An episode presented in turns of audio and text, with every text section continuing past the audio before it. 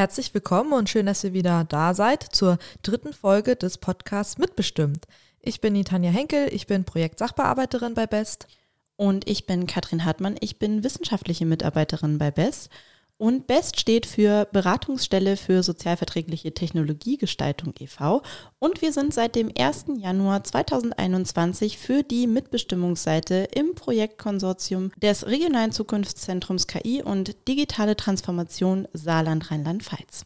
Und an dieser Stelle wollen wir uns auch direkt nochmal beim Bundesministerium für Arbeit und Soziales bedanken, dass das Projekt RZZKI und somit natürlich auch diesen Podcast im Rahmen der Richtlinie Zukunftszentren KI fördert. Wenn ihr genauer wissen wollt, welche Leistungen das RZZKI anbietet, dann schaut doch mal auf der Website des Projektes unter rzzki.de vorbei. Das verlinken wir euch auch nochmal in der Folgenbeschreibung. Dort könnt ihr übrigens auch den Newsletter abonnieren und seid so zum Beispiel immer direkt informiert, welche Veranstaltungen wir so in den kommenden Wochen anbieten werden. Unser heutiges Thema ist digitale Bildung. Und die drei Gespräche, die wir in diesem Zusammenhang geführt haben, sind ein wenig länger geworden als ursprünglich geplant. Da wir euch das Wissen aber nicht vorenthalten wollen, haben wir uns dazu entschieden, nun eine Doppelfolge herauszubringen. Den ersten Teil hört ihr jetzt gleich im Anschluss und zu Gast haben wir dafür unseren Kollegen aus dem RZZKI, Dr. Nikolas Großmann, der vom Deutschen Forschungszentrum für Künstliche Intelligenz in Kaiserslautern kommt. Nikolas arbeitet dort unter anderem in einem Lernlabor, in dem erforscht wird, wie das Lernen von unterschiedlichen Personen möglichst genau auf die individuelle Art und Weise zu lernen angepasst werden kann. Und danach haben wir mal wieder Besuch von unserem Kollegen Simon Schigula, der gemeinsam mit Tanja und mir bei Best arbeitet. Den solltet ihr übrigens auch schon aus der ersten Folge kennen. Mit Simon werde ich mich dann noch ein bisschen über das Immersive Quantified Learning Lab, wie das Lernlabor vom DFKI Kaiserslautern heißt, unterhalten. Simon wird euch da noch eine kleine Einschätzung aus Sicht der Mitbestimmung geben. Und im zweiten Teil dieser Folge, der in der nächsten Woche dann online gehen wird, da haben wir dann Thorsten Becker vom saarländischen Think Tank Algorite bei uns. Thorsten ist in unterschiedlichen Zusammenhängen im Bereich der digitalen Bildung unterwegs und wird uns seine Perspektive auf die neuesten Entwicklungen in diesem Bereich ein wenig näher bringen.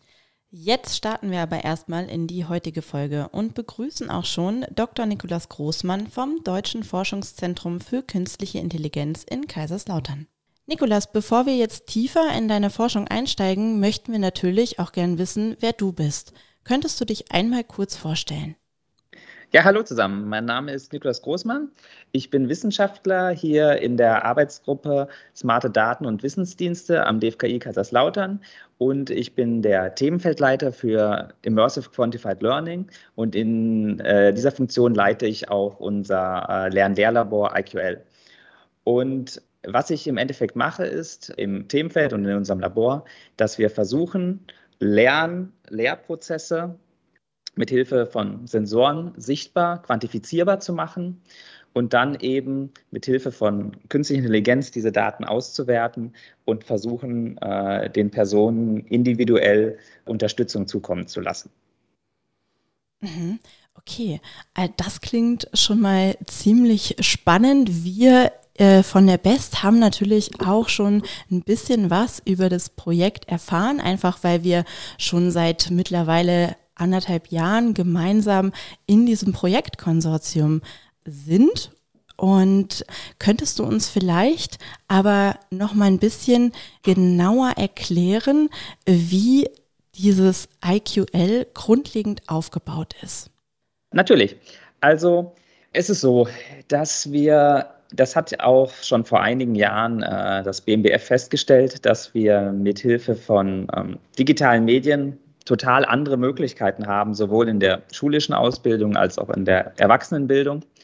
Aber diese digitalen Medien müssen irgendwie auch zielgerichtet eingesetzt werden. Und wir haben eben die Möglichkeit, nicht ein Schulbuch, eine Lehrveranstaltung, einen Kurs irgendwie, äh, der starr ist, allen Leuten zur Verfügung zu stellen, sondern wir könnten individuell auf diese einzelnen Personen zugehen. Jetzt ist nur das Problem, wie wissen wir eigentlich, wer wann welche Lernprobleme, Lernschwierigkeiten hat und wie wir individuell diesen Leuten äh, die einzelnen individuellen äh, Lehrmaterialien zukommen lassen sollten. Und darum geht es im Endeffekt in meinem Forschungsgebiet. Wir versuchen eben diese Lernprozesse, Lehrprozesse individuell sichtbar zu machen. Und äh, in unserem Labor machen wir das. Was ich zum Beispiel mal sagen kann, eine Technik, die man sehr gut für sowas verwenden kann, ist sogenanntes Eye-Tracking. Das heißt, wir haben unsere Computer hier mit sogenannten Eye-Trackern ausgestattet. Das sind so kleine schwarze Leisten mit Infrarotsendern und Empfängern. Und was die machen ist, die machen im Endeffekt, während man was am Bildschirm arbeitet, Bilder vom Auge, vergleichen die mit ihren Referenzbildern und können dann sich daraus berechnen, wo auf dem Bildschirm jemand hinschaut. Das heißt, wir können praktisch nachvollziehen, während irgendjemand etwas bearbeitet, ein Lehrmaterial, eine Webseite und so weiter, können wir nachvollziehen, wo währenddessen die Personen hinschauen, wo also praktisch die Aufmerksamkeit liegt. Und mithilfe von solchen Daten können wir dann praktisch eine künstliche Intelligenz darauf trainieren, zu erkennen, wo bleibt man besonders oft hängen, wo wird öfters hin zurückgeschaut, was scheinen darauf basierend die Lernschwierigkeiten zu sein, was ist jetzt die individuelle Hilfe, die jemand benötigt und basierend darauf äh, stellen wir dann das entsprechende Lehrmaterial zur Verfügung.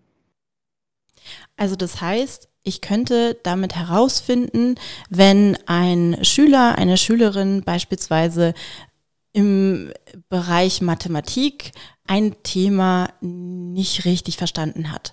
Ähm, einfach weil ich messen kann oder sehen kann anhand dieses Eye-Trackings, wo er besonders lange hingeschaut hat, wo er dann also besonders lange drüber nachdenken musste.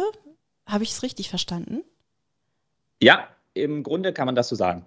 Es ist sogar so, dass wir nicht nur so etwas haben wie Aufmerksamkeit, also jemand schaut besonders lange irgendwo hin, sondern man kann sogar das gesamte, das nennt sich sarkadische Verhalten auswerten. Also ein, eine Sarkade ist von einer Fixation, also einem Blickpunkt, wo man darauf sich konzentriert, zum nächsten äh, Blickpunkt, zur nächsten Fixation. Das nennt sich eine Sarkade. Mhm. Und man kann ganz viel aus diesem sarkadischen Verhalten ausrechnen relativ simple Sachen, sowas wie Lesegeschwindigkeit. Ich kann anhand der Richtung der Sarkaden eben, wie oft jemand zu irgendetwas zurückspringt, um sich zu vergewissern. Und ähm, weil ja gerade eben Mathematik angesprochen wurde, ich kann aus der Art des Blickverhaltens auch zum Beispiel berechnen, welche Lösungsmöglichkeit die einzelne Person gerade verwendet für die einzelne Aufgabe. Weil in, zum Beispiel in der Mathematik es gibt eine Möglichkeit, irgendwas mit dem Graphen zu machen. Und ähm, wenn es da mehrere Lösungsmöglichkeiten gibt, wie man vorgehen kann, erst sich die Achsenabschnitte anschauen, erst sich den Graphen anschauen oder so, dann kann ich das wirklich anhand der Augenbewegung, anhand des Verhaltens messen und kann dann sogar darauf Rückschlüsse ziehen, welche Lösungsstrategie gerade angewendet wird, ob diese Lösungsstrategie sinnvoll ist für diese Aufgabe. Und wenn nicht, kann ich halt sagen, okay, hey, pass mal auf du versuchst das so und so zu lösen, bei dieser Aufgabe muss man anders vorgehen und kann dann individuell eingreifen. Mhm. Also das heißt, im Prozess wäre es möglich, dem Schüler oder der Schülerin da Tipps zu geben. Ja, genau. Augenbewegung ist eben etwas, was praktisch instantan ist. Also ich würde es mal sagen, instantan. Das heißt, und wo man hinschaut, ist auch im prinzipiell die Aufmerksamkeit der Person. Das heißt, wir können wirklich live das Ganze mitverfolgen, vom Computer auswerten lassen und live individuell eingreifen. Ich würde nur nicht direkt sagen, ähm, dass wir den Personen dann direkt Tipps oder Lösungen oder sowas geben, sondern das Ganze ist ein bisschen komplexer. Da arbeiten wir auch mit vor allen Dingen mit den Didaktiken der, ähm, den Didaktikarbeitsgruppen der Universität äh, Kaiserslautern zusammen, weil wir wollen ja auch nicht den Schülerinnen und Schülern irgendetwas vorsagen. Also es, wir wollen ihnen ja auch nicht die Herausforderung nehmen. Das heißt, es hängt individuell von der Aufgabenstellung ab. Man kann natürlich auch sagen, basierend auf der Augenbewegung, ich stelle fest, diese Person ist besonders gut, kann alle Sachen direkt lösen und sowas. Dann kann ich auch ihnen schwierigere Aufgaben geben, um sie weiter zu fördern und zu äh, fordern. Und deswegen ähm, würde ich nicht direkt sagen, also wir geben Ihnen nicht immer direkt Tipps, sondern das hängt halt von der, ähm, das von der individuellen Aufgabenstellung ab. Aber wir gehen individuell auf die einzelnen Schülerinnen und Schüler ein. Okay, Dankeschön. Jetzt wäre für mich die Frage, bisher erforscht ihr das eben im Rahmen dieses Labors. Inwieweit seid ihr denn da schon Fragen im Sinne des Datenschutzes begegnet. Also ich könnte mir vorstellen, wenn ich ähm, ja so Augenbewegungen messe, wenn ich damit vorhabe, individuelle Lernleistungen sichtbar zu machen, äh, könnte das im Bereich der Ethik doch auch ja, Fragen aufwerfen. Das stimmt natürlich. Interessanterweise, morgen habe ich eine Schulklasse hier zusammen mit einer, äh, ich glaube, Mathe-Physiklehrerin und einer äh, Ethiklehrerin, die genau das dann auch mit uns äh, und ihrer Schulklasse diskutieren wollen.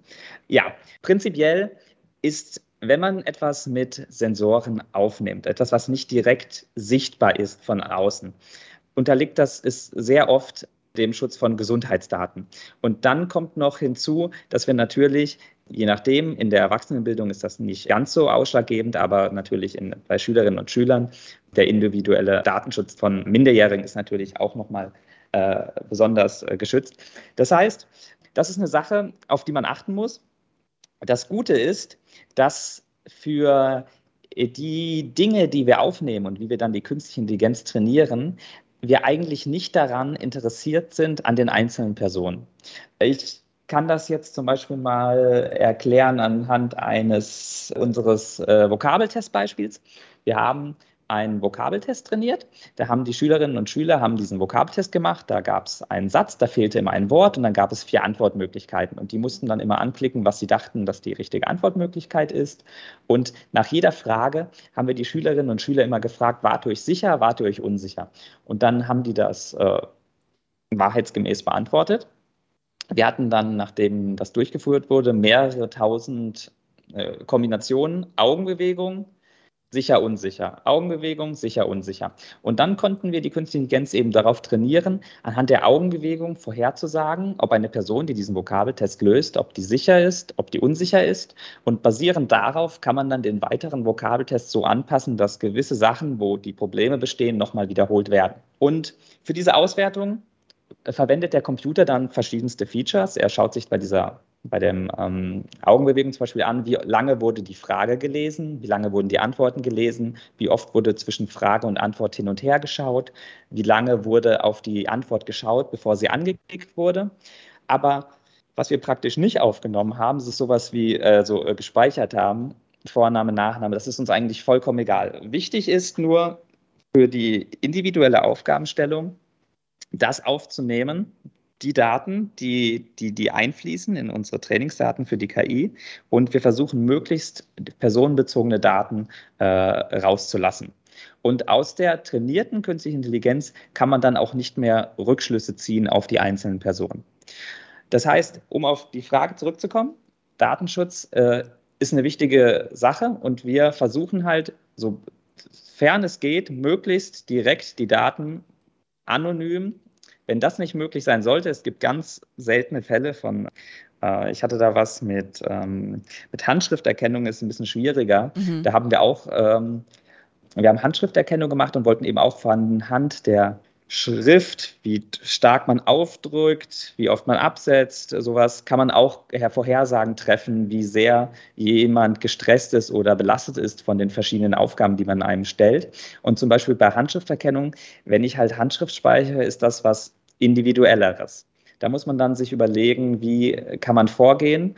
Das ist dann nicht mehr komplett anonym. Das heißt, wir werden das am Anfang erstmal pseudonym aufnehmen und dann versuchen wir halt möglichst viel von den Daten so weit wegzulassen oder nur als Hashes zu speichern oder so, dass wir wirklich möglichst ähm, wieder auf anonyme Daten kommen. Mhm. Also, ich fasse noch mal kurz zusammen. Ihr seid in eurem Forschungslabor erstmal nicht interessiert an individuellen Daten, sondern ihr seid erstmal daran interessiert, Daten zu bekommen, die euer System trainieren. Da hattest du ja schon sogenannte Trainingsdaten erwähnt. Ich äh, probiere das einmal ganz kurz zu erklären, was Trainingsdaten sind.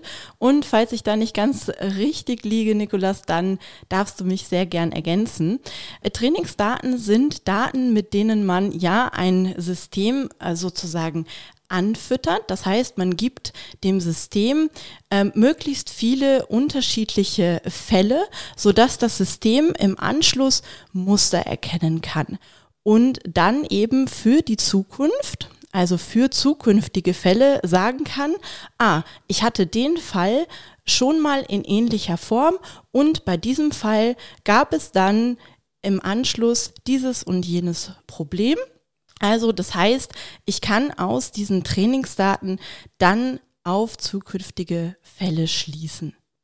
Passt das so? Ja, das finde ich, glaube ich, als Erklärung richtig gut. Genauso war es eben. Mhm. Für die Trainingsdaten benötigen wir, also nicht immer, aber in dem Fall, wie wir das jetzt hier machen, brauchen wir sowohl halt die Daten der mhm. Person, die, die, wir, die wir aufnehmen, mhm. und ein dazugehöriges Label. In mhm. dem Fall, Person war sicher, Person war unsicher. Mhm. Das heißt, wir können dann dem Computer die Augenbewegung geben und sagen, das ist die Augenbewegung einer Person, die sicher war, das ist die Augenbewegung einer Person, die unsicher war. Und wenn man das eben mit einer gewissen Menge an Daten macht, kann der Computer innerhalb dieser Daten eben Muster erkennen, was dafür spricht, bei einer unsicheren Person die schaut mindestens vier, fünfmal zwischen Frage und Antwort hin und her oder sowas. Oder bei einer sicheren Person, die liest besonders schnell die Antworten oder sowas in der Art.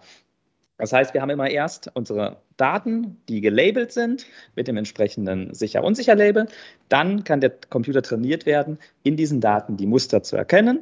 Was spricht für sicher, was spricht für unsicher. Und dann kann er eben bei einer unbekannten Person diese ist äh, trainierte künstliche Intelligenz verwenden, um dann sagen, okay, ich bin mir relativ sicher, basierend auf den ganzen Fällen, die wir vorher hatten, das hier spricht für eine Person, die unsicher ist, das hier spricht für eine Person, die sicher ist, kann das eben bei unbekannten Personen vorhersagen. Ja, Nikolas, ich danke dir für diese ausführliche Erklärung. Ich hoffe, dass das von unseren HörerInnen auch so weit verstanden wurde. Wenn nicht, stehen wir natürlich auch gern für weitere Fragen bereit und die könnt ihr uns einfach zukommen lassen, indem ihr auf unseren bekannten Kanälen einfach Kontakt mit uns aufnehmt. Also ihr könnt uns gern über Twitter schreiben, ihr könnt uns gern über Facebook schreiben oder über Instagram. Ja, Nikolas, jetzt hätte ich noch die Frage an dich. Wie wurde denn das IQL bisher eingesetzt?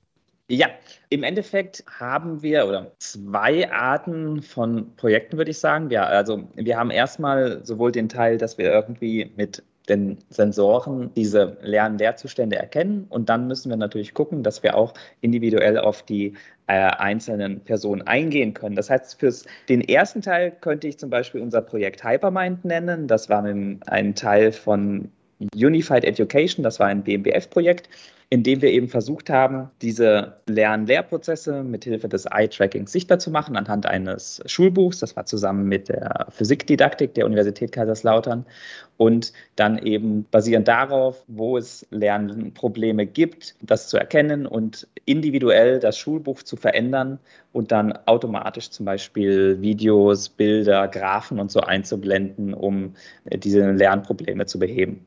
Beim zweiten Teil, also das, wie gesagt, der erste Teil ist ja größtenteils erstmal diese Erkennung und dann muss man natürlich gucken, dass man ähm, auch die richtig, die individuelle Hilfe zur Verfügung steht.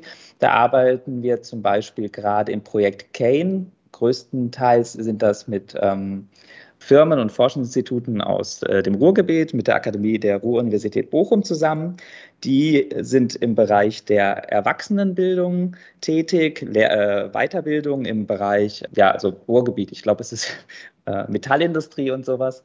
Und die haben zum Beispiel einen ähm, Weiterbildungskurs und dieser Weiterbildungskurs ist aktuell noch oder war vor Projektstart noch starr.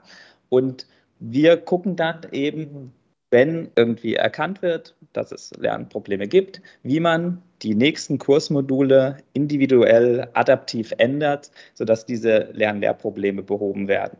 Das heißt, um das mal zusammenzufassen, wir haben also, es sind meistens zwei Teile, die wir haben. Erst der Teil, wir verwenden Sensoren. Ich habe jetzt bis jetzt nur über Eye-Tracking gesprochen. Es gibt auch noch diverse andere Dinge in unserem Labor, zum Beispiel wie Fitnessarmbänder. Dann kann ich zum Beispiel auch Stress erkennen oder sowas. Also der erste Teil ist meistens, wir erkennen mithilfe der Sensoren, äh, wo liegen die Lern-Lehrprobleme. Und dann der zweite Teil ist, dass wir eine künstliche Intelligenz darauf trainieren, dass sie automatisch ähm, adaptiv den Leuten das zur Verfügung stellt, was jetzt benötigt wird. Kannst du noch einmal kurz sagen, was adaptiv bedeutet? Also ja, dass es sich halt automatisch, also unser, die Idee ist, dass sich unsere, zum Beispiel die Schulbuchseite automatisch an den einzelnen Benutzer anpasst und ihm halt das Lern-Lehrmaterial zur Verfügung stellt, was er, äh, er oder sie benötigt. Das heißt, das ja, Schulbuch reagiert darauf und verändert sich. Okay, alles klar. Nikolas, wir haben ja am Anfang darüber gesprochen, dass das IQL auch in unserem Projekt RCZKI eingesetzt werden soll. Also da würde ich jetzt mal vermuten, das fällt dann eher in den Bereich der Erwachsenenbildung. Kannst du uns da sagen, was da geplant ist? Also wo wird denn das IQL im Projekt RCZKI eingesetzt werden? Ich glaube, äh, ein gutes Beispiel habe ich bei der vorherigen Frage genannt, wie auch unser Projekt Kane zusammen mit der Erwachsenenbildung, dass wir eben gucken, dass wir in der, in der Weiterbildung das Lern-Lehrmaterial individuell anpassen an die einzelnen äh, Lernenden. Zum Beispiel, ich habe ja in der Schulklasse, die sind ja größtenteils noch auf, ich würde mal sagen, einem Stand. Also äh, sie sollten, sie sind es natürlich nicht unbedingt. Es gibt bessere und schlechtere Schülerinnen und Schüler, aber größtenteils ist der Wissensstand ja einigermaßen homogen. Das ist in der äh, Erwachsenenbildung muss das gar nicht so sein. Das heißt, wir haben, wenn jemand eine, eine Weiterbildung macht, hat man die unterschiedlichsten Voraussetzungen. Es gibt äh, junge Leute, alte Leute, Leute, die schon massenhaft Weiterbildung gemacht haben, die, die die erste Weiterbildung machen. Da dann das entsprechende Material zur Verfügung zu stellen, dass die alle gleichzeitig gleichzeitig zur Verfügung stellen würde, ist sehr schwierig. Und da kann ich mir zum Beispiel vorstellen, dass wir genau sowas machen, wie wir es mit Bochum zusammen machen, dass wir eben individuell mit sowas direkt auf die einzelnen Leute zugehen können und deren äh, Lernlehrerlebnisse deutlich verbessern.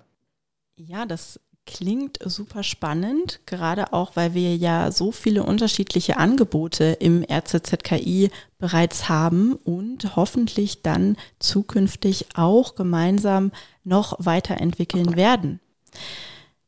Nikolas, ich danke dir sehr für deine Zeit, noch einmal für die ausführlichen Erklärungen. Ich fand es super spannend, genaueres über das IQL zu erfahren. Und ich habe heute auch wirklich noch mal viel gelernt.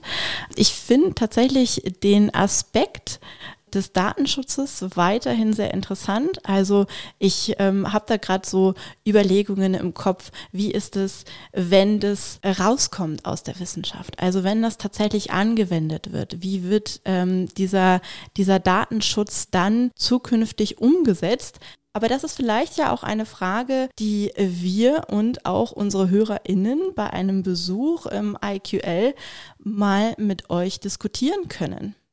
Ja, das ist natürlich eine interessante Frage und prinzipiell ist unser Labor für, ich will jetzt nicht sagen die Öffentlichkeit, also man muss sich schon irgendwie anmelden, aber äh, prinzipiell stehen wir für sowas zur Verfügung und äh, es würde mich freuen, wenn ich Sie mal im Labor begrüßen könnte. Ja, super, okay. Ja, und damit ähm, verabschieden wir uns für dieses Interview von Nikolas Großmann. Vielen Dank nochmal, Nikolas.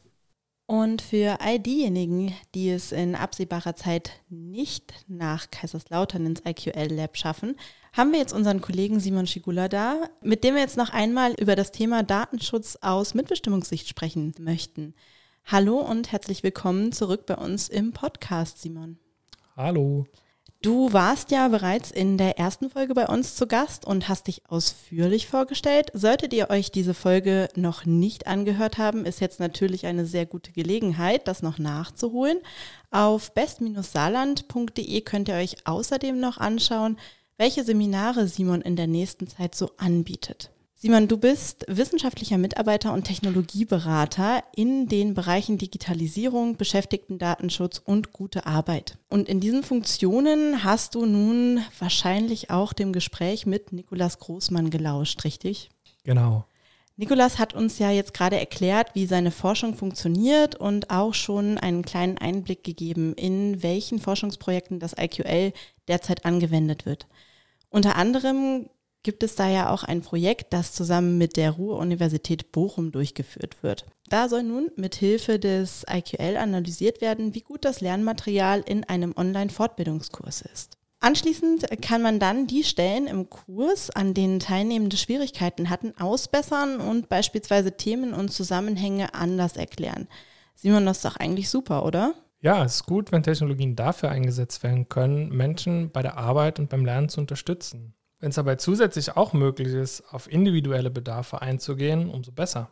Wenn du jetzt sagst, dass die Technologie aus dem IQL auch dafür eingesetzt werden kann, Menschen in ihrer Arbeit und beim Lernen zu unterstützen, kann man dann auch sagen, dass die Technologie damit auch die Interessenvertretungen betrifft?